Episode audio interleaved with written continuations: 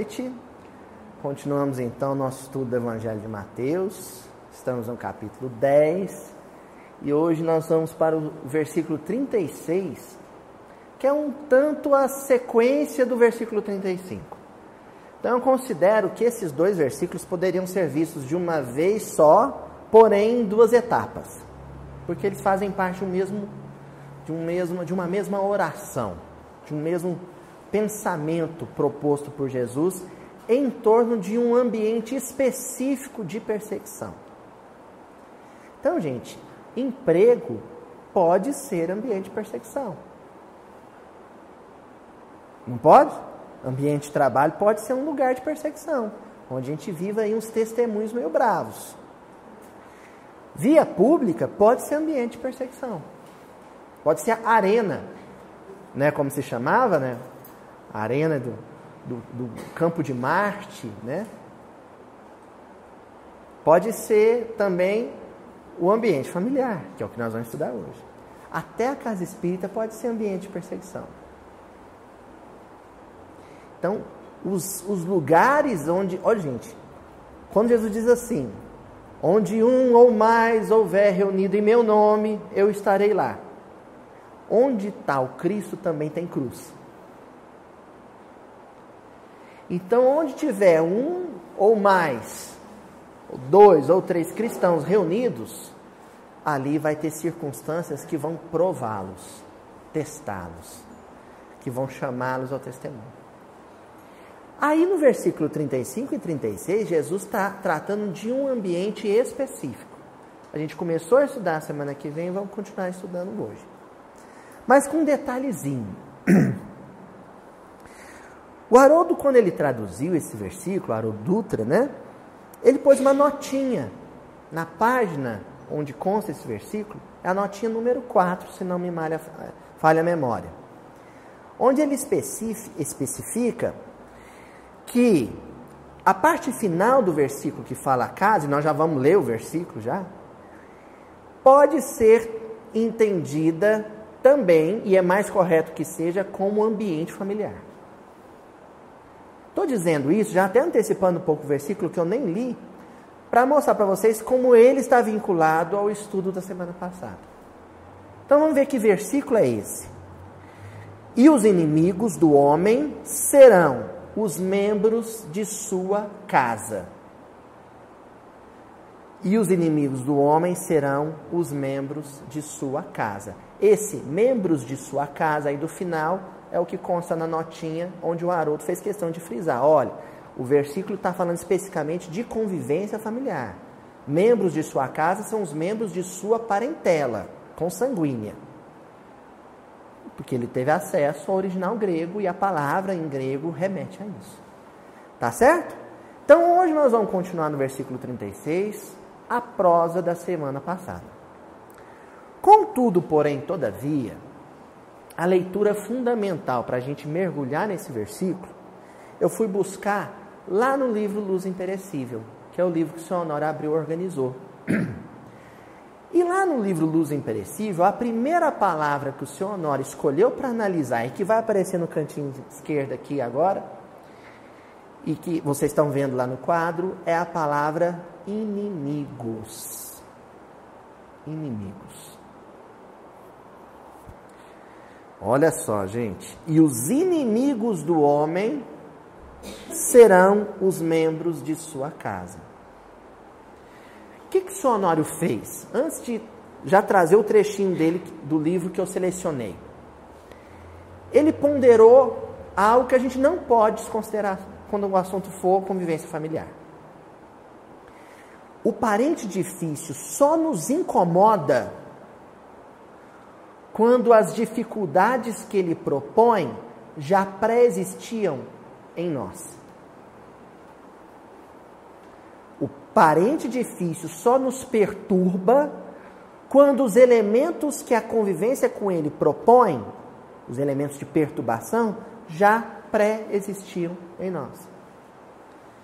Então, aquele gesto irritante, aquela palavra desagradável, aquele comportamento inoportuno, ele não faz mais do que despertar, acordar em nós, seu Luiz, uma brasazinha que estava ali.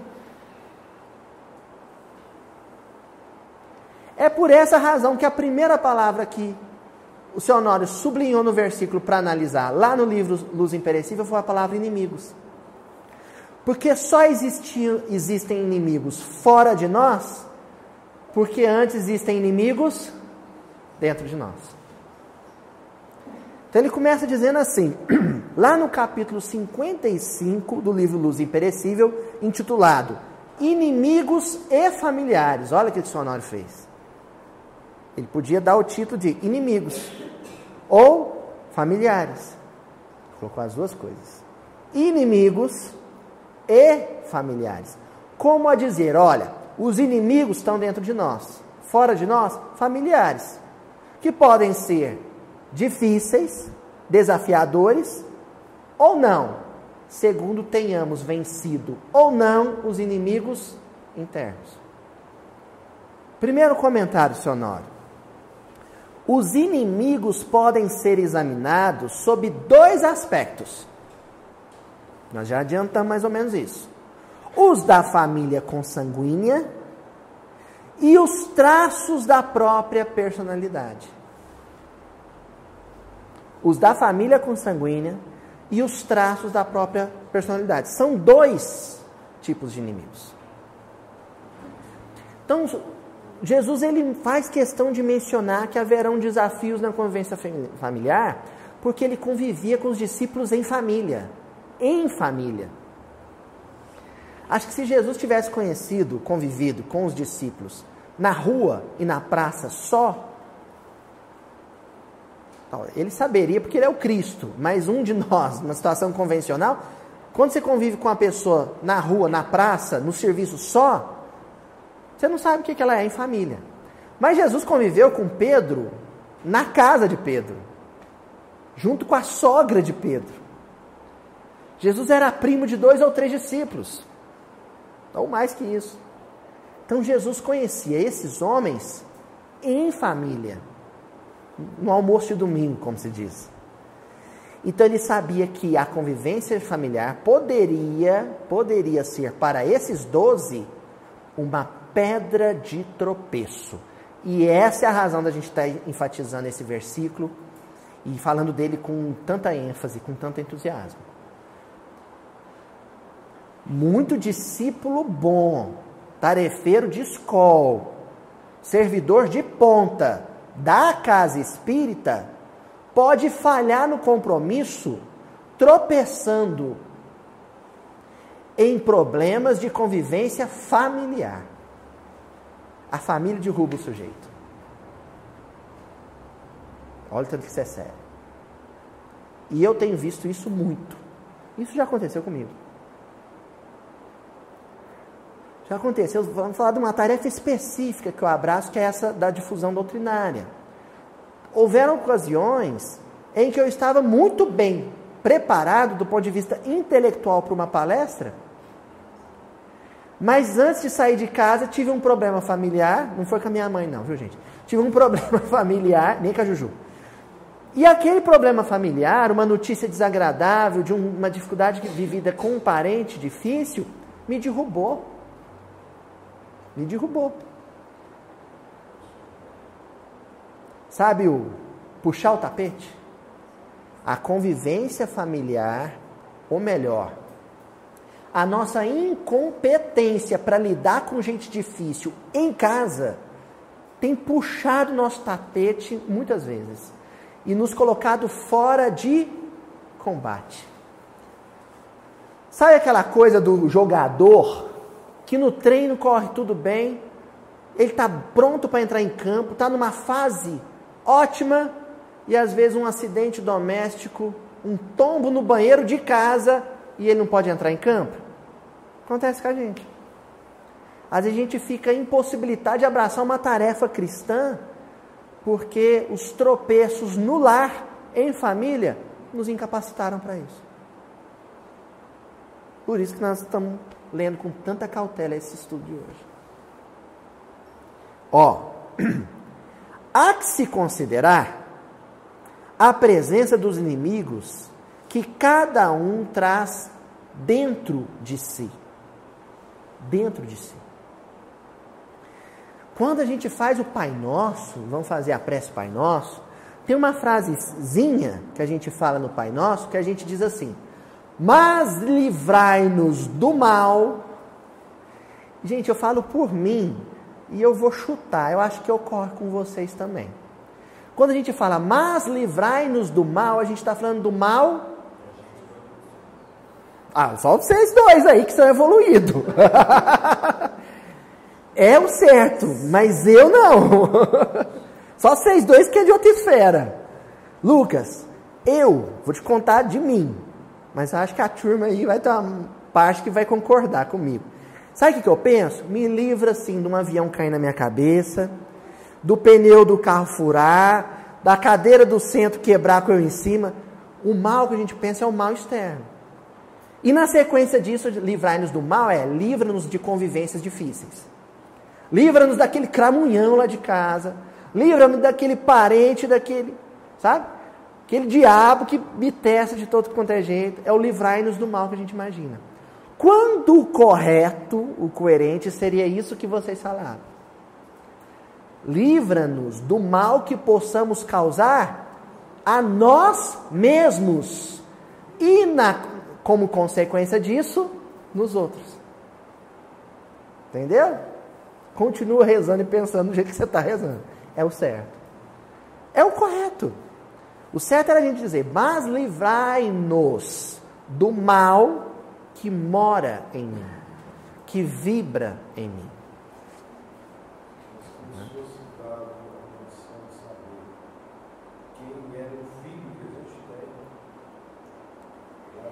É. Se a gente descobrir um negócio desse, Adel, sim, aparentemente poderia ser algo positivo. Aparentemente. O que é esse aparentemente? Só a Delma aqui, gente, o pessoal de casa não sabe. Só a Delma está dizendo. Ah, se nos fosse dado saber quem é aquele parente complicado, ou aquele filho, ou aquela esposa, ou aquele marido, talvez, sabendo que a gente já aprontou com ele, a gente fosse mais paciente. Talvez. Você sabe qual que seria o problema disso, Adel? E é a razão do esquecimento passado? complexo de culpa. Nós já estudamos isso aqui. Nós não suportaríamos saber o que, o que fizemos. Com, com um filho, por exemplo. Nós não daríamos, nós, a gente cairia numa depressão profunda, a gente ia parar no sanatório. Então, teoricamente, conviria isso para a gente poder falar: Poxa vida, eu já aprontei tanto com ele, até que ele está pegando leve comigo. Mas na prática, nós cairíamos num, num poço de tristeza, gente, nós nos afogaríamos em nossas próprias lágrimas. Por isso que o esquecimento passado acaba sendo terapêutico. É, faz parte do tratamento. Né? Ó, continuando. Então ele falou dos males, os inimigos dentro de nós, né? Representados por conflitos, por deficiências de que somos ainda portadores e que conspiram contra a saúde física, o equilíbrio emocional e a felicidade. Conflitos. Então vamos. Primeiro eu sublinhei conflitos. Por que conflito? Porque você sabe muito, mas faz menos. Então essa situação é uma situação conflituosa. A gente nem precisa ser religioso, sabe? Piolho de casa espírita, não. Uma pessoa pouco religiosa, toda encarnação, ela ouviu cinco minutos de preleção evangélica na vida. Nem que seja num sermão familiar. Agora pensa que o evangelho está na terra já instalado desde da vinda de Jesus, dois mil anos. Você bota aí uma, com encarnação e erraticidade em intervalos de 100, então você já tem aí pelo menos aí umas 10, pelo menos aí umas 10 existências. Em todas elas você recebeu 5 minutos de evangelho. Todo mundo, pelo menos no ocidente, já tem um conhecimento satisfatório de evangelho. sábio o suficiente para viver, no, quando erra, momentos de conflito íntimo. Daí o conflito. Em família isso pesa mais. Em família a gente se pega reagindo de forma hostil a um comportamento hostil. Então, a ação e reação. O outro age de forma desagradável, ríspida, hostil com a gente e a gente reage. Só que quando a gente reage, depois que o sangue que estava quente esfria, aí a gente vai viver um conflito. Porque você pensa, poxa vida, eu estudei isso essa semana lá no Mildinho. Ou vocês acham que dessa quarta para a quarta que vem, vocês não vão viver situações de teste familiar? Pessoal de casa, até o próximo vídeo, né? Até a próxima terça-feira, vai viver situações assim. E você vai falar: Poxa vida, eu estudei isso essa semana. Falhei. Caí no que eu estudei essa semana. Daí o conflito. Depois o seu Honório destaca as deficiências. Nós somos incompletos. Já temos muitas virtudes, mas ainda nos falta outras tantas. E essas que faltam, muitas vezes poderiam ser o nosso sustentáculo numa situação de convivência difícil. Por isso que a gente não pode se dar por satisfeito. Por isso que a gente não pode cair no engano, no engodo de achar que já está completo. Você tem que sair daqui do centro, sair, a fechar uma página de livro e falar assim: ainda me falta muito. Então não posso dormir no ponto. Eu não posso jogar toalha. Ainda existem qualidades espirituais por serem conquistadas. E enquanto eu não as conquistar, eu vou continuar tropeçando na mesma pedra, caindo nas mesmas armadilhas. Certo? E por último, que conspiram. Gente, sabe aquele negócio de marcar gol contra, a gente marca gol contra o dia inteiro. A gente conspira, sabe contra quem? Contra a nossa própria felicidade. A gente trabalha contra o patrimônio. Dá tiro no pé. Vamos criar um, falar de uma situação muito comum em família? Tem até uma mensagem lindíssima do Humberto Campos que se chama O Grito de Cólera. Lembra, Euridice? O Grito de Cólera. Explosões de cólera. No livro Entre a Terra e o Céu, a irmã, irmã Clara, personagem irmã Clara, reúne um grupo no mundo espiritual e vai dar uma aula para eles. Ela está dando um curso, preparando eles para reencarnar. E um dos temas, uma das aulas, que é a aula que o André Luiz descreve, sabe qual era o tema? A cólera. E aí eu não me esqueço disso, que eu me encolerizo frequentemente, eu não me esqueço disso. A definição da irmã Clara para a cólera. Ela disse que cólera é o curto-circuito da alma. Sabe fio desencapado? Você faz o seguinte: você fica descalço, joga água no chão, faz uma poça d'água, seu Daniel, pisa na água, Lucas, e depois segura o fio. Aquela sensação que, vai, que você vai ter é o que acontece com o seu psiquismo durante uma explosão de cólera. Como é que você fica depois do choque? Dependendo do choque, não fica, né? Mas se for um choque só para aquele que dá o tranco, você fica com, a, com os músculos todos doendo. Você fica abalado. Gente, depois de uma explosão de cólera, fisicamente a gente fica destruído, não é, Ana Paula? A gente fica destruído. O coração fica disparado. Hum. Isso, se a gente pudesse filmar, hoje em dia dá, né? Você fala o seguinte, o seu lembra quando a gente começou Mildin, ele trouxe uma GoPro do filho dele aqui, para a gente fazer alguns testes. Sabe o que é a GoPro, gente? É aquela câmerazinha que o pessoal põe no capacete quando vai pular de paraquedas, de bicicleta. Você faz o seguinte: você pede para um parente seu colocar uma GoPro na cabeça e te filmar quando você estiver tendo um ataque de cólera e depois passar para você assistir. Todo mundo ao seu redor vai dar gargalhada, vai rir, porque é ridículo, é cômico. Você vai chorar de vergonha. Então a cólera é a típica situação em que você conspira contra si mesmo, trabalha contra, dá um tiro no pé. Aí que entra orar e vigiar. Porque qualquer um de nós pode ter uma explosão de cólera. Gente, a gente tem explosões de cólera contra objetos. O objeto cai no seu pé, você pega ele e picha longe. televisão não sintoniza direito. Hoje em dia não, que é tudo plasma, mas vocês lembram das televisão que tinha anteninha em cima, com bombril? Lembra, seu Daniel?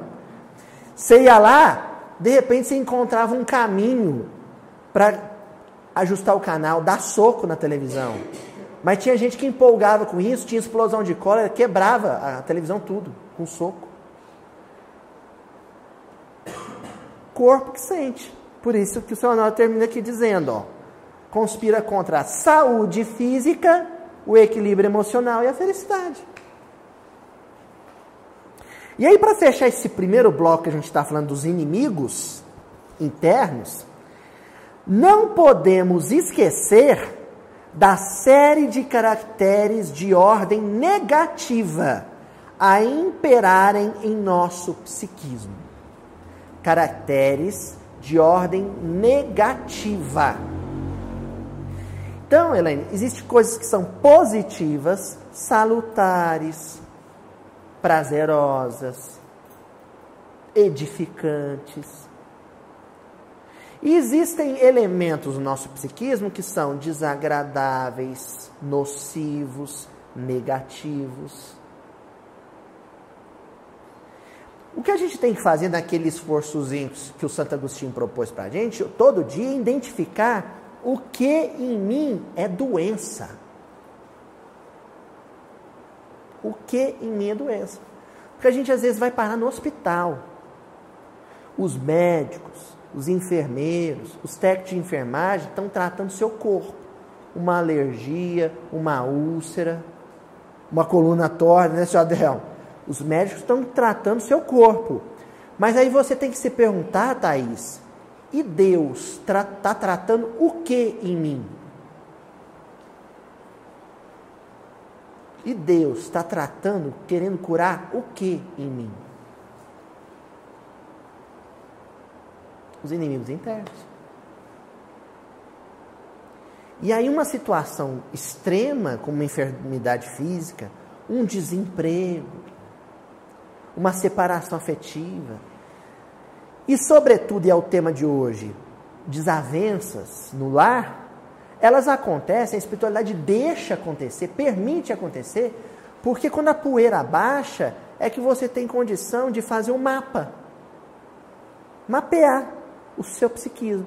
Ah, eu sou arrogante, eu sou impulsivo, eu sou truculento, eu sou agressivo, ou eu não sou agressivo, mas eu sou rancoroso. Faz a lista. Faz a listinha lá é isso. E trabalha isso, porque esses são seus inimigos. Os inimigos que o versículo está mencionando. Bom, Eu até não mencionei, mas a Juju já mostrou, inimigos barra casa. Então é um joguinho, uma brincadeira que nós vamos fazer com o versículo hoje, porque nós vamos analisar duas palavras de cada vez. Vou até pedir para a Juju colocar de novo. Então nós estudamos aqui inimigo barra casa. Porque numa perspectiva, sob um olhar, são os inimigos de qual casa? Aí, seu Luiz. Isso mesmo, Tatiana da casa mental. Os inimigos que moram na minha casa psíquica. Agora, doravante, agora sim vai aparecer a próxima parte, a próxima etapa do estudo. São os inimigos da casa física, de onde eu moro. São os inimigos da parentela. E quase todos eles, inimizade, gente, é que nem amizade. Não acontece de improviso. A amizade, a inimizade, não é um negócio que surge de hoje para ontem, de ontem para hoje, de hoje para amanhã. Não é. Fala, Tonzinho. Isso, é o que a gente já estudou até agora. Os inimigos da casa psíquica é aqueles, aquelas baratas, escorpiões do porão, que uma vez a gente conversou aqui na porta. É isso mesmo. Só que existem fora da gente, externamente, aqueles adversários cuja inimizade foi construída por séculos. Isso o Adel mencionou hoje. Ou seja, a inimizade que hoje é resultado de existências sucessivas de incompreensão, intolerância e, e agressividade. E que a espiritualidade põe para conviver junto com a gente. E aí, gente, reina a lei de afinidade. E nessa lei de afinidade, vocês podem ter certeza, se, se acontecer de eu animar a fazer essa lista dos meus inimigos internos, vocês vão descobrir uma coisa. Eu tenho descobrido isso também. Que os seus inimigos internos, a sua lista de inimigos internos coincide com a lista de defeitos que você acha no outro. Então, na hora que você terminar de fazer a sua lista, agressivo, impulsivo, papapá, rancoroso, papapá, papapá, você, assim, nossa, sou igualzinho fulano. Fulano é agressivo, impulsivo, a mesma lista. Deus reuniu aquele grupo porque existe nesse grupo linhas de afinidade que os conectam e os tornam família, entendeu, Helena? E os tornam uma família. Não é por conta da consanguinidade só. Existem linhas de afinidade psíquica que os conectam de tal maneira que não adianta, você pode pegar as malas e, ir embora, você está conectado a ele. Ele mora em você na forma de defeitos, de vícios, e você mora nele na forma de defeitos e vícios.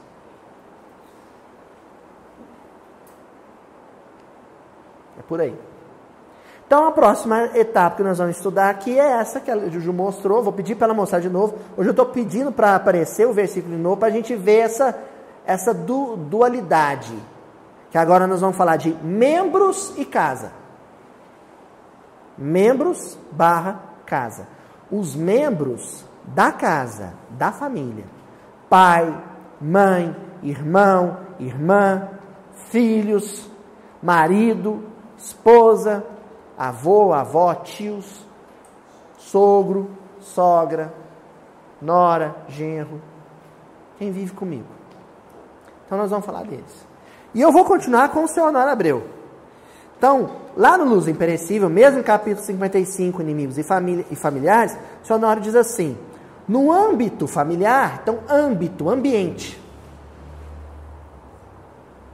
Tem muita gente que hoje fala-se muito de fatores ambientais, né? Psicologia moderna, não é assim? Fala muito. Ah, porque fulano tem assim por causa dos fatores ambientais os fatores ambientais, o ambiente, ele só acende, desperta, é, o, é, a, é a espoleta, a faísca, de, de um comburente que é interno. Então, o palito de fósforo aceso, a faísca, ela é inofensiva.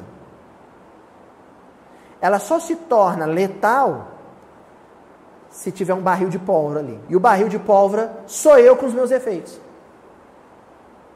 Então, por isso o Honório começa dizendo: no ambiente familiar, ambiente familiar é onde está a fagulha, onde está a labareda, que pode acender a pólvora que está dentro de mim. Os inimigos, nem sempre manifestos ostensivamente, nem sempre manifestos de forma ostensivamente. O que, que é isso, Elaine? Você ama seu Você odeia seu filho? Não, ele é meu filho, eu amo meu filho. Mas odeio. Você odeia seu pai? De jeito nenhum, ele é meu pai. Lógico que eu amo meu pai, claro que eu amo meu pai, mas eu odeio. Aí você vai fazer uma terapia e de repente você descobre que a convenção social determina, determina que você diga: Eu amo meu pai. Mas na prática, no dia a dia, no cotidiano, o que se expressa é ódio. Então, por isso, o seu Honório disse, foi muito feliz, manifestações ostensivas. Não existem manifestações ostensivas de inimizade, mas existem manifestações veladas, camufladas, maquiadas de inimizade. Se revelam coisas simples. Brigar por causa do canal de televisão. Ali está uma inimizade velada, sabe? Maquiada pela parentela. Agem e reagem de modo a impedirem, ainda que inconscientemente, que vivamos como gostaríamos, com, compreendidos e amados. Agem e reagem, eu sublinhei isso. Então, o parente difícil é aquele que age para me irritar, ou muitas vezes reage a uma irritação que eu sugeri a ele. Então muitas vezes ele me provoca, mas outras tantas eu provoco ele. E o seu Honório disse aqui, inconscientemente, o que é o perigo. Quantas vezes a gente provoca o outro, leva o outro a um estádio. O outro teve a explosão de cólera.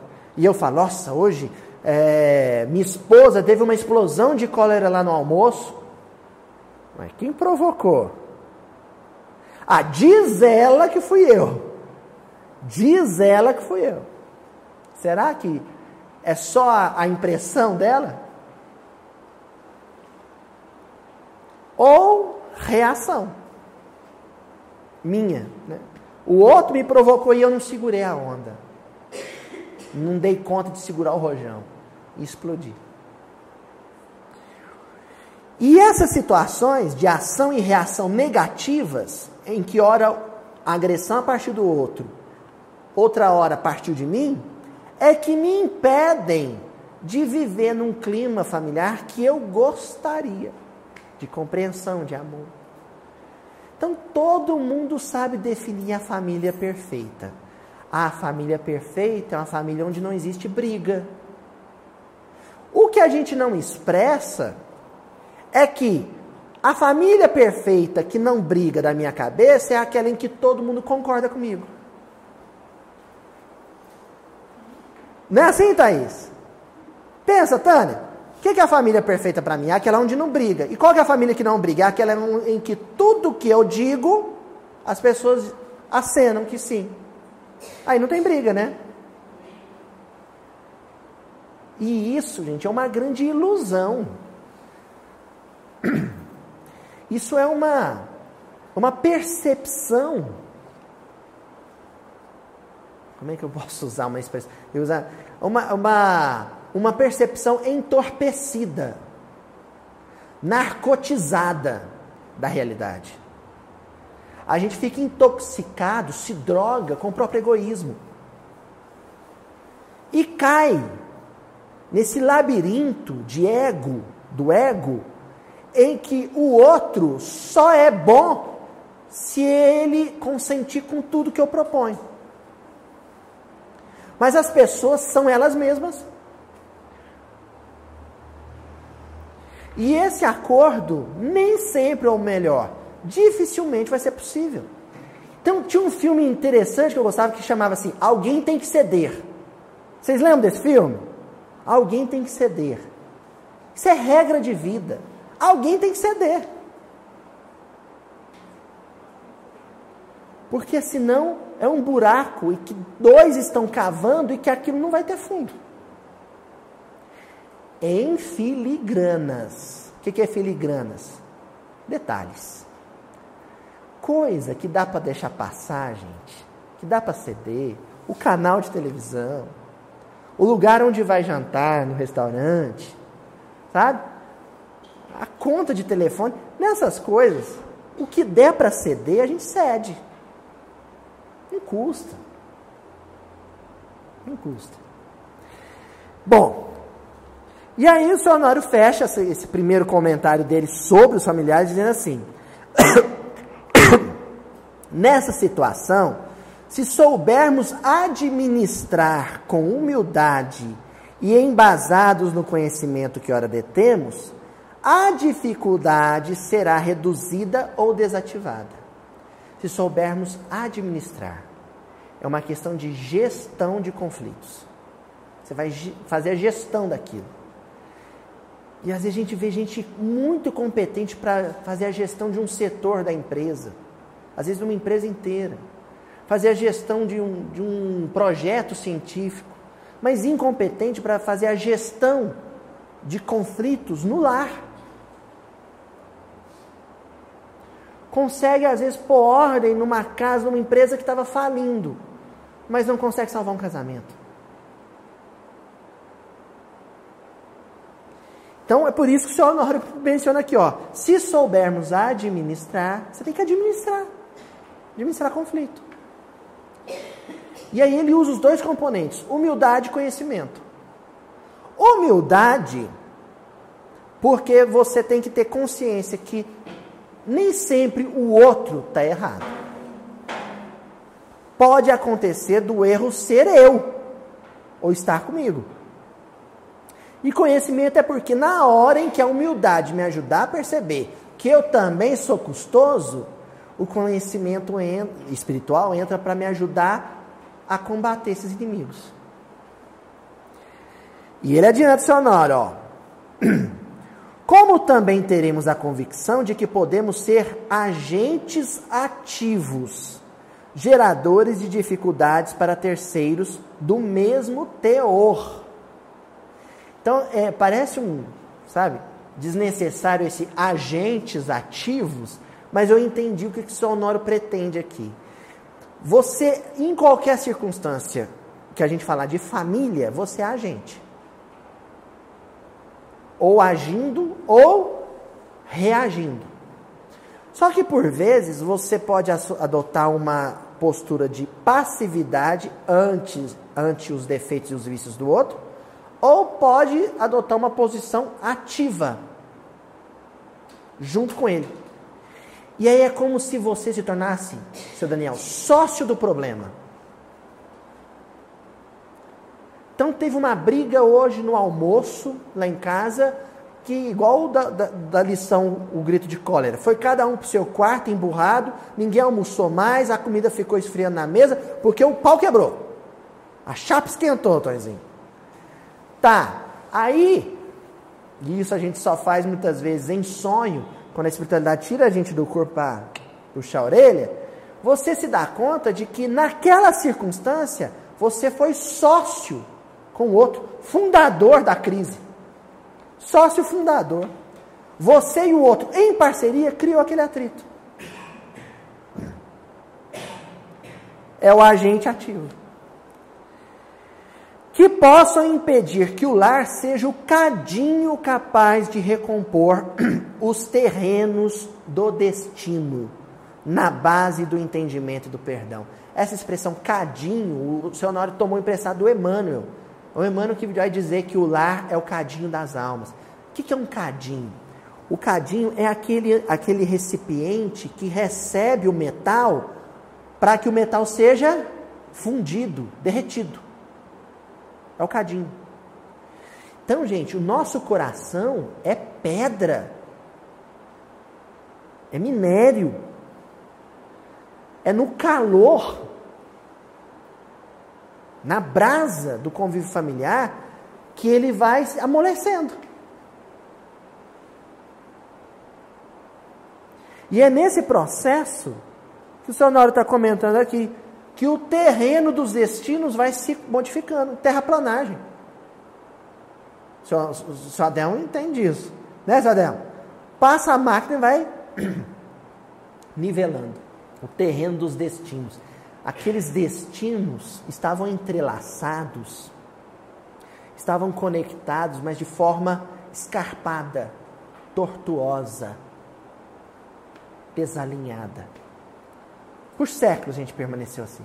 A minha relação com o fulano era um terreno ó, todo ondulado. E aí, aquela experiência em família difícil, em que eu não consegui me desvincular, as circunstâncias conspiraram para que a gente permanecesse no lar, né, ficasse junto uma vida existência inteira, debaixo do mesmo teto, e o terreno foi planificado. Foi aplainado. Certo? E agora nós vamos seguir no estudo, porque eu precisava de duas circunstâncias para a gente ver discípulo em ação. Como é que é um discípulo em ação numa convivência familiar difícil? Eu fiz, eu selecionei dois textos. Hoje não é Emmanuel, viu gente? Hoje eu dei descanso para o Emmanuel. Primeiro texto do Humberto Campos no livro Boa Nova, e o segundo, no final, a gente vai ver um texto do livro Os Mensageiros, do André Luiz. Nesse primeiro do livro Boa Nova, eu até trouxe alguma coisa dele já em outras reuniões do Mildinho, mas hoje nós vamos trabalhar especificamente com a questão familiar, que é o capítulo 8 do livro Boa Nova, Bom Ânimo. A lição que se passa em torno do discípulo Bartolomeu, também chamado de Natanael. Né? Já estudamos ele aqui em outra ocasião, mas hoje eu vou tratar especificamente da questão familiar. Então, eu grifei aqui primeiro nessa lição, quando Humberto Campos, que não desperdiça palavra, ele disse assim: O apóstolo Bartolomeu foi um dos mais dedicados discípulos do Cristo, desde os primeiros tempos de suas pregações junto ao Tiberíades. Todas as suas possibilidades eram empregadas em acompanhar o Mestre na sua tarefa divina. Eu sublinhei. Um dos mais dedicados discípulos. Gente, eu não estou falando de discípulozinho, não. Nós estamos falando de um dos doze, escolhido a dedo pelo governador do Orbe é discípulo direto, discípulo que dormia e acordava com Jesus, que andou pela Galiléia com ele. E esse discípulo direto, com uma bagagem extraterrena de espiritualidade, viveu problema em família. Por que, que eu destaquei isso? Nós estamos aqui já estudando sobre discípulo há vários meses. Vamos atravessar o ano estudando sobre discípulo. Eu pergunto para vocês: qual de nós aqui tem o direito de blasfemar acerca dos nossos problemas familiares? Se esse discípulo de escola não foi é, liberto, dispensado desse tipo de teste. Nós não temos esse direito. Se Bartolomeu conviveu com um pai difícil, uns irmãos custoso, quem que eu penso que sou para exigir que Deus me dispense disso? E a gente se pega, se flagra numa situação blasfematória quando a gente se põe a rezar pelos nossos parentes difíceis.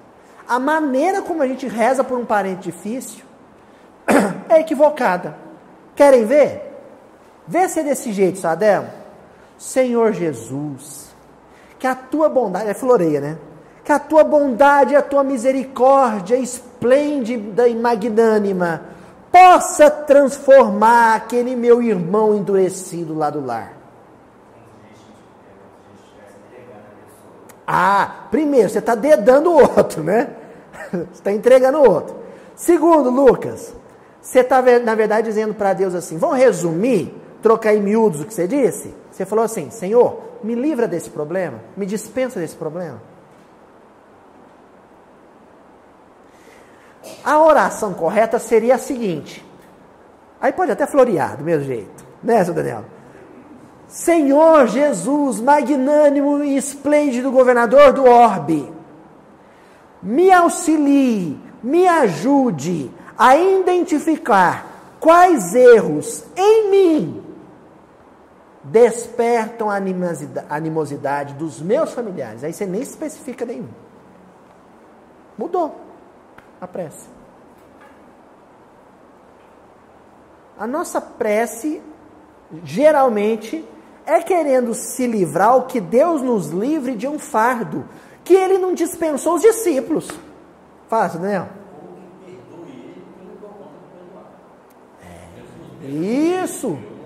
Senhor, olha, ele foi, porque às vezes não vai ter jeito, o, o outro pisou na bola mesmo. Senhor, porque Jesus disse, fez a mesma coisa conosco, né? Perdoa fulano que pisou na bola hoje, desculpa ele, hoje ele estava nervoso, eu não estou dando conta de superar isso, mas ajuda fulano a se corrigir, mas também me ajuda a superar essa mágoa. Mudou de figura a prece. Mas geralmente não é assim a nossa prece. Nós somos tão arrogantes que a gente acha que Deus tem a obrigação de nos livrar daquele parente espinhento. Ouriço. Prossegue. Livro Boa Nova. Embora nascido em Caná da Galileia, Bartolomeu residia então em Dalmanuta, para onde se dirigiu, meditando gravemente nas lições que havia recebido. Então Jesus, é, o Bartolomeu estava com Jesus em Cafarnaum, tinha escutado de Jesus orientações espirituais, tinha estudado com os companheiros as escrituras sagradas do Velho Testamento, mas na volta para Dalmanuta, que era encostadinho, pertinho, dava para ir a pé. Retornando para Dalmanuta, ele fez uma coisa que é indispensável no nosso trato com as lições do Evangelho. Ele meditou gravemente, meditou com seriedade. A gente tem um negócio tão importante quanto estudar aqui no Miudinho. É depois separar uma hora ou outra o banho. Eu gosto do banho. Eu faço isso no banho. Que aí também a água já lava os pecados, né? Já leva tudo que tem que levar para o ralo. Meditar sobre as lições. Contar para a pessoa mais ou menos como é que acontece com o. É assim. Eu proponho o tema para a turma do grupo de pesquisa do Evangelho Redivivo. Eles me alimentam com lições, com a pesquisa realizada. Depois, eu organizo o estudo, eu estruturo o estudo, eu coloco ele no PDF, põe no tablet. Na hora do banho, antes de vir para cá, eu fico digerindo, ruminando o estudo que eu vou falar aqui, mas conectando com a minha vida pessoal. Coisas que eu não vou expressar aqui, porque é a minha vida pessoal. Mas eu faço isso. No banho. E o Bartolomeu estava fazendo isso aqui. Jesus falou na cabeça dele, os discípulos falaram, leram lição ele volta para dar uma nuta meditando. Meditando. E esse meditando é em que eu posso ser diferente. Gente, sabe? Você está trilhando um caminho, não está dando. Muda. Vira o leme. Aquilo lá não estava dando certo. Você está se. Você está se relacionando com o marido, não está funcionando? Está se relacionando com a esposa, não está dando certo? É porque está tá difícil. Você tem que mudar a postura. Tem que mudar a disposição. Entendendo? E essas conclusões é, é coisa que a gente obtém em momentos de meditação grave, séria, decisiva.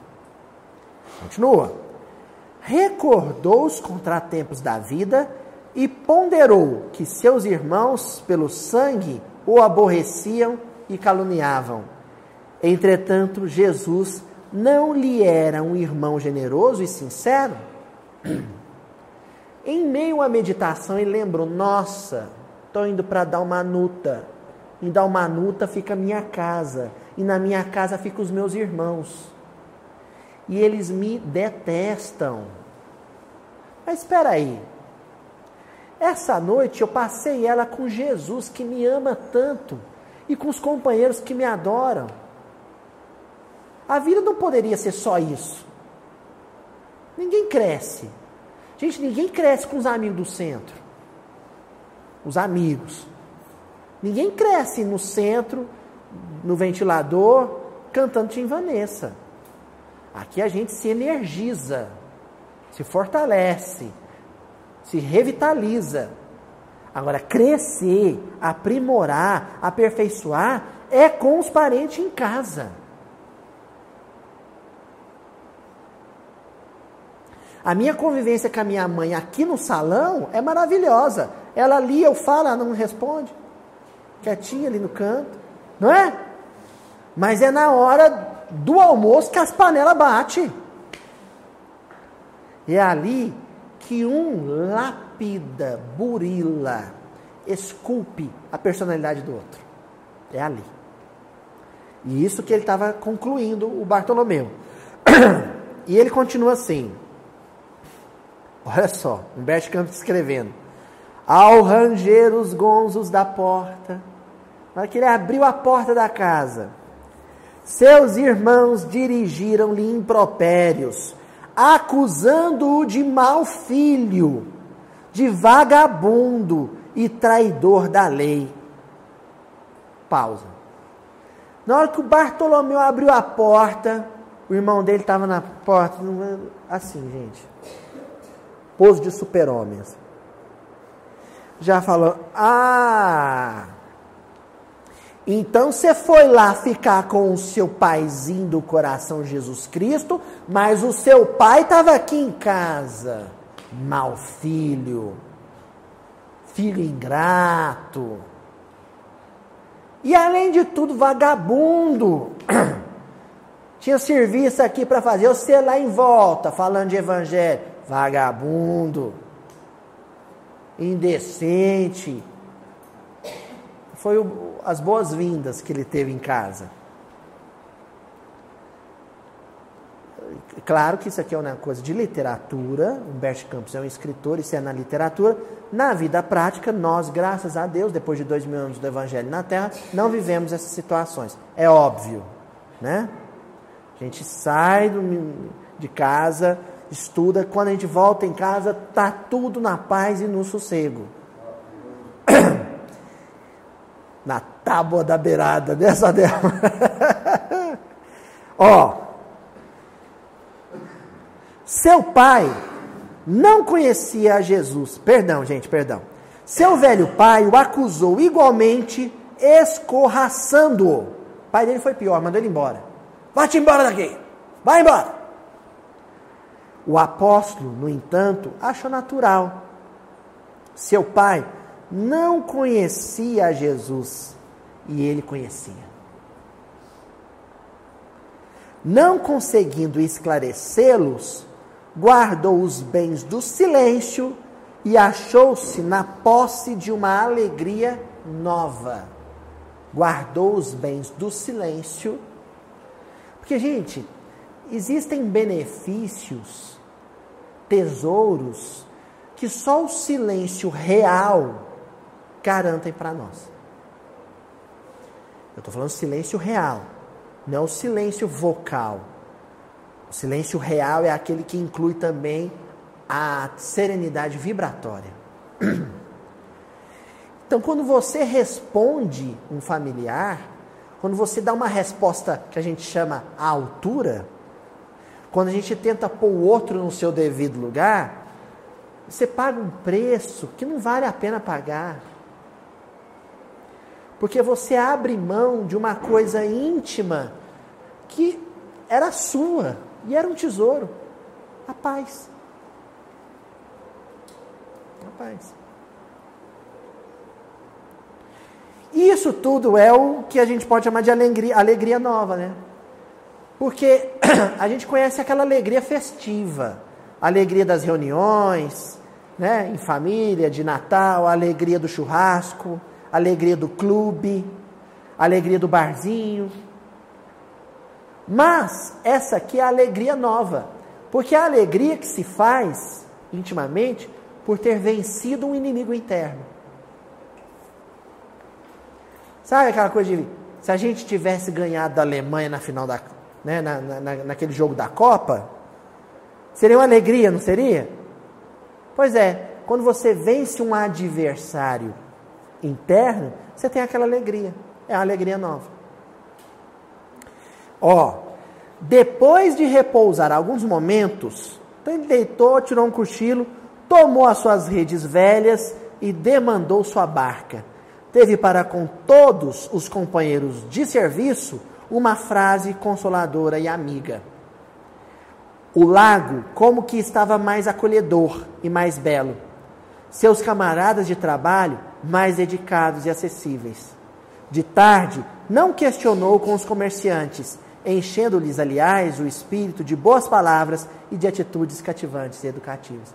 Então, o que, que aconteceu? Por quê? E só porque ele tinha vencido as lutas íntimas, ele conseguiu vencer as lutas familiares. E por quê? E só porque ele venceu as lutas familiares, ele foi capaz de vencer as lutas na, no ambiente profissional, na via pública. Ninguém que vence, que não vença as, as lutas familiares, vencerá fora do lar. Isso é condição, gente. Só quem vence os inimigos internos, vence os inimigos no lar. Vence com silêncio. E só quem vence a luta diária na família consegue lidar bem, por exemplo, com um cliente difícil no escritório, com um aluno complicado na sala de aula.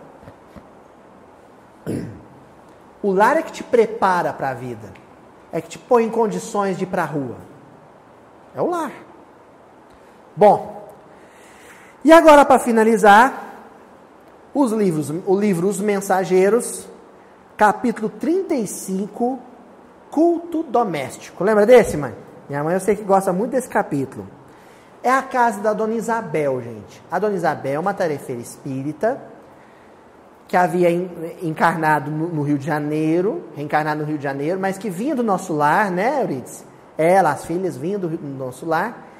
E o André Luiz, ele visita o lar e assiste o contexto de um culto do Evangelho no lar. Então aqui eu vou destacar, gente, a importância do culto do lar. Ler, fazer prece, a gente faz todo dia. Mas é necessário um horário específico, um dia específico, né, seu Adelmo? Para você pausar a vida, pausar a vida em família, para que todos compartilhem de um momento consagrado, um momento de culto. Se os familiares não aderirem a isso, você faça isso individualmente, não tem importância. Mas é importante que seja num determinado dia, numa determinada hora. É uma reverência ao Evangelho de Jesus que você faz dentro de casa. Então a lição começa dizendo assim: nas primeiras horas da noite, Dona Isabel abandonou a agulha e convidou os filhinhos para o culto doméstico. Notando o interesse que me despertavam as crianças, Aniceto explicou. As meninas são entidades amigas do nosso lar, que vieram para serviço espiritual e resgate necessário na terra. O mesmo, porém, não acontece ao pequeno, que procede de região inferior. Eu sublinhei duas coisas. Primeira coisa, a dona Isabel era costureira. Então ela pausou a agulha para fazer o culto. Parece uma coisa boba, simples que eu estou dizendo. Mas o mundo hoje tem uma dificuldade enorme de parar a máquina da produtividade econômica, parar aquilo, sair daquele tempo cronos para vivenciar um momento de espiritualidade. E essa mulher está dando um exemplo. Ela falou: não, agora eu vou parar de ganhar dinheiro para conquistar outros valores de espiritualidade em família. Os pais de família hoje estão com uma dificuldade, e quando eu digo pais de família, isso inclui as mulheres também. Estão com uma dificuldade enorme de parar pra, de ganhar dinheiro um pouco para reunir com família para viver um momento de espiritualidade. E justo no momento em que as trevas estão atacando, fuzilando a instituição da família. Gente, isso é um plano macabro das reuniões de sofrimento na Terra. desestruturar o projeto de Jesus na humanidade através da família. E o lar que não souber dar essa pausa indispensável para cultuar o evangelho estará vulnerável. Ó. Então nós já sabemos que era o inimigo da dona Isabel em casa, né? E era o inimigo do Cristo. Era o, o caçulinha. Novinho, rapazote. Molequinho, uns 11, 12 anos. As filhas eram companheiras. Ele não. Ele é o adversário do Cristo em família. E como o Cristo naquela família era representado pela matrona, pela dona Isabel, ele vai ser um adversário da mãe, dos ideais da mãe, dos propósitos da mãe. Bom, aí no capítulo 36, que é intitulado Mãe e Filhos, prossegue o culto. O culto foi maravilhoso. Dona Isabel estudou um capítulo do Evangelho de Mateus, estudou versículo. Dona Isabel fazia miudinho em casa, só que ela abriu acaso. Pegou um versículo de Mateus, estudou com os filhos, leu um recorte de jornal sobre uma notícia de, de suicídio, e eles falaram sobre, se não me falha a memória, sobre a irreflexão. Agir sem pensar, sem meditar, sem refletir. No finalzinho do culto começa a ter uns, uns transtornos ali gerados pelo menino invigilante. Menininho, mas invigilante. Observei, porém, que o menino não compartilhava aquele dilúvio de bênçãos. Entre Dona Isabel e as quatro filhinhas havia permuta constante de vibrações luminosas, como se estivessem identificadas no mesmo ideal e unidas numa só posição. Mas o rapazote permanecia espiritualmente distante, fechado num ciclo de sombras. Então, gente, existe o distanciamento psíquico, mesmo onde não existe o distanciamento afetivo. Então, distanciamento afetivo é uma coisa, distanciamento psíquico é outro. Distanciamento afetivo é quando você não ama o outro, você não sente nada pelo outro. Distanciamento psíquico é quando você ama o outro, tem afeto, quer bem, tem amor, mas os ideais não batem. Você está apontando para o Cristo e o sujeito está apontando para o mundo. Ali há um distanciamento psíquico. De quando em quando, sorri irônico, insensível à significação do momento. Valendo-se da pausa mais longa, ele perguntou à genitora menos respeitosamente: Mamãe, que entende a senhora por pobreza? Então aqui eu vou destacar o seguinte. Primeiro, ele era frio, insensível em relação ao evangelho. Todos nós temos parente assim. Que é uma pedra de gelo quando o assunto é espiritualidade. Mas você mostra miudinho, você mostra Tim Vanessa, você mostra Haroldo Dutra, você mostra Rossando, você mostra Divaldo, você dá o, compra o Paulo Estevão, dá de presente, a, a, compra o Morro Alto, dá de presente, e o sujeito é insensível. Uma, um freezer. Um freezer. Nada toca ele. Tem ou não tem gente assim na família? É o que mais tem. Só que esse menino, além de ser frio, ele era irônico. Ele era irônico. Então ele viu a mãe falando, ele falou: ah, eu quer saber? Eu vou é cutucar. Eu vou alfinetar. Ô, oh, mamãe, o que, que a senhora entende por pobreza, hein? Mamãezinho. Isso é por minha conta. O que, que a senhora entende por pobreza? E ela respondeu assim: Creio, meu filho, que a pobreza é uma das melhores oportunidades de elevação ao nosso alcance. Pausa. As nossas crianças estão lidando mal com as questões de materialidade. Então eu vejo uma celeuma, sabe, um que procó nas redes sociais sobre, com relação ao ensino de, da ideologia de gênero nas escolas. As pessoas estão tão preocupadas sobre o ensino de sexualidade na escola e batem palma para o ensino de educação financeira. Ficam felizes porque na escola tem um supermercadozinho, onde ele aprende a fazer conta, a poupar, a fazer cofrinho. Porque o maior crime na educação de uma criança é dar um cofrinho de presente para ela. Ninguém se sensibiliza com isso. Você está educando para sovinice, para avareza, ou para o, o descabido relacionamento que o homem moderno tem com a própria profissão. Você está fabricando, sabe o que? Um workaholic. É um maníaco por trabalho, por produtividade econômica. Aí, se você pega um sujeito mal inclinado que nem esse menino, que já era um avarento encarnado, ou um empreendedor compulsivo encarnado, quando você propõe esse mundo nosso, sabe, pragmático, materialista, consumista para ele, enfia a goela abaixo, dá para ele com sucrilhos. Você está alimentando um vício que ele reencarnou para vencer. Ele reencarnou para vencer aquilo que você está alimentando. Por isso que essa mãe, na contramão do que eu tenho escutado de pais espíritas por aí, fala para ele, a pobreza, meu filho, pobreza, pobreza é uma benção. Fala para ele, pobreza é uma benção. A educação hoje é a educação do vitorioso, do filho vitorioso. Eu tenho que preparar meu filho para vencer no mundo, para ser bem sucedido, para passar na melhor faculdade, passar no melhor concurso, ganhar dinheiro.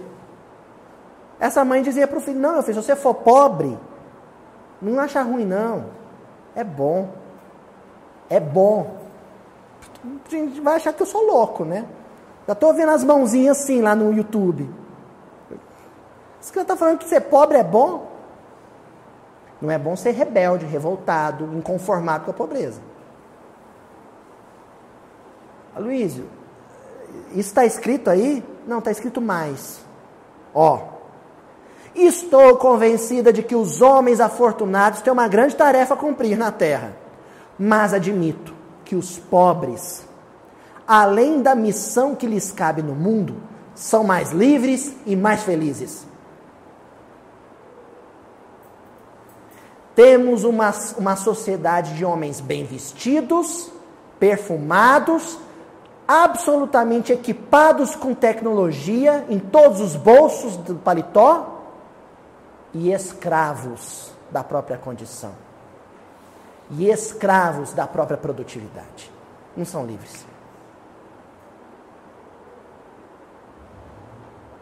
Na pobreza é mais fácil encontrar a amizade sincera. Não tem interesse. A visão da assistência de Deus, os tesouros da natureza, a riqueza das alegrias simples como é que ela estava vivendo com os filhos? Das alegrias simples e puras. Por que, que eu frisei esse tópico na, na lição da dona Isabel? Porque quando um pai, estou analisando aqui relação pai e filho, é o caso. Quando um pai tem uma visão como a dela, de desprendimento dos meios materiais e de priorização da espiritualidade, se reencarnar na casa dele um espírito avarento,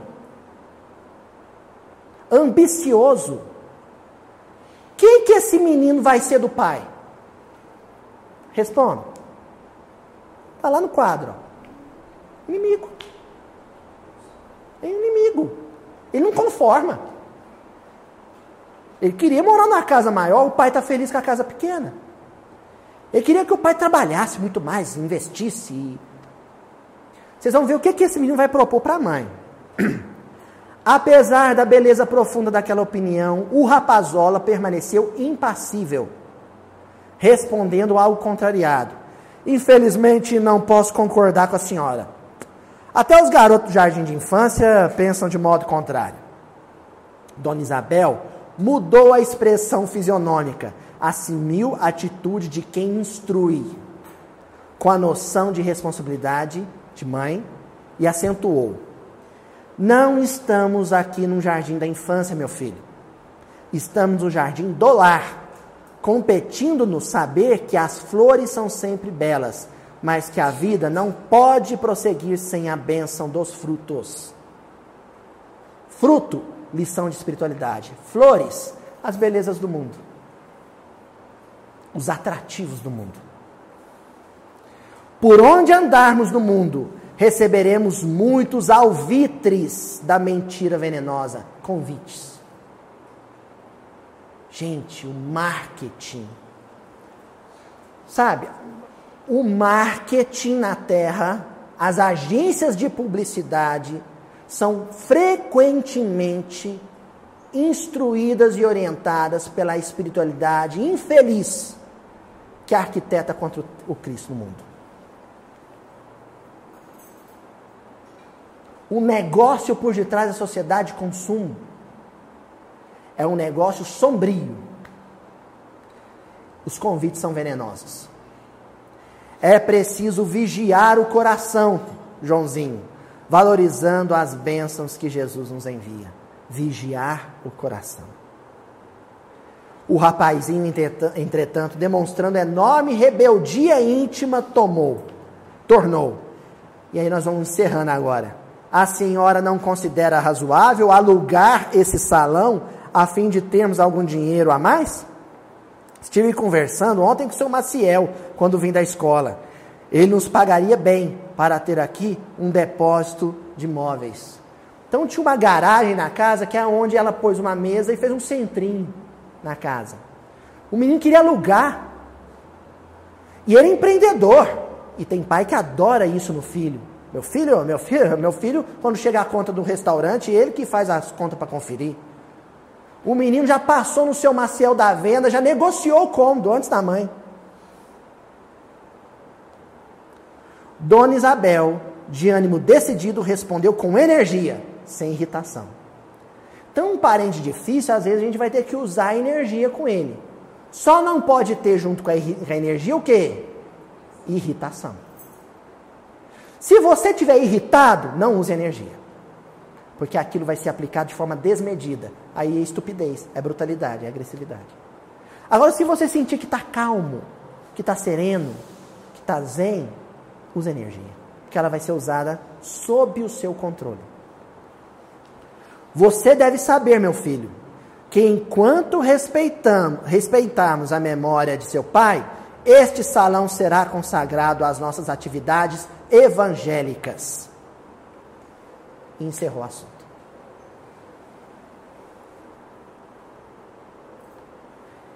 E se eu insistir? O menino falou, trivido. Perguntou mal-humorado, pequeno orgulhoso. A viúva, muito calma, eu sublinhei, muito calma, esclareceu firme. Então, firme, porém, calma. Quando é que eu vou saber que eu estou em condição de usar firmeza com um parente difícil? Quando eu me sentir calmo. Se eu não estou calmo, não usa de firmeza. Silencia, vai para o seu quarto e vai rezar. Vai ficar calmo primeiro. O pequeno quis retrucar, mas a luz emitida pelo tórax de Dona Isabel, ao que me pareceu, confundia-lhe o espírito. Então, primeiro eu examino se do meu tórax está irradiando luz. Agora, se do meu tórax estiver espirrando lava quente, não é, não é hora de eu ser firme. Esse espírito tem condição de ser autoritário. Autoritário não, usei a expressão errada. Usar de autoridade moral. Porque eles estão calmos, serenos, plácidos. Olha, gente. Admirei então profundamente aquela bondosa mulher, que se dirigia à filha mais velha como amiga, às filhinhas mais novas como mãe, e ao filho orgulhoso como instrutora sensata e ponderada. Então, com cada parente, a gente vai ter um trato diferente. Mas com qualquer um, o amor tem que ser o dínamo, a energia, por detrás do ato. Fechamos. Aniceto, que também se mostrava satisfeito, disse-nos em tom significativo: O Evangelho dá equilíbrio ao coração. Fechamos. O Evangelho dá equilíbrio ao coração parente difícil, inimigo do lar, todos nós teremos. Mas enquanto eu estiver com o Evangelho, Meu coração vai ter equilíbrio, calma, segurança, para saber a hora de silenciar e saber a hora de usar a palavra cristã, o Verbo iluminado. Deus nos abençoe, paz, prosperidade espiritual e bem para todas as famílias do Mildinho. Mildinho de Uberaba e o Mildinho espalhado pelo país afora e até fora do país. Até semana que vem. Nós não divulgamos esses vídeos para convencer ninguém. Gente grava esses vídeos para que pessoas já convencidas de que Jesus é o caminho se nutram, se alimentem de consolo, esclarecimento e orientação.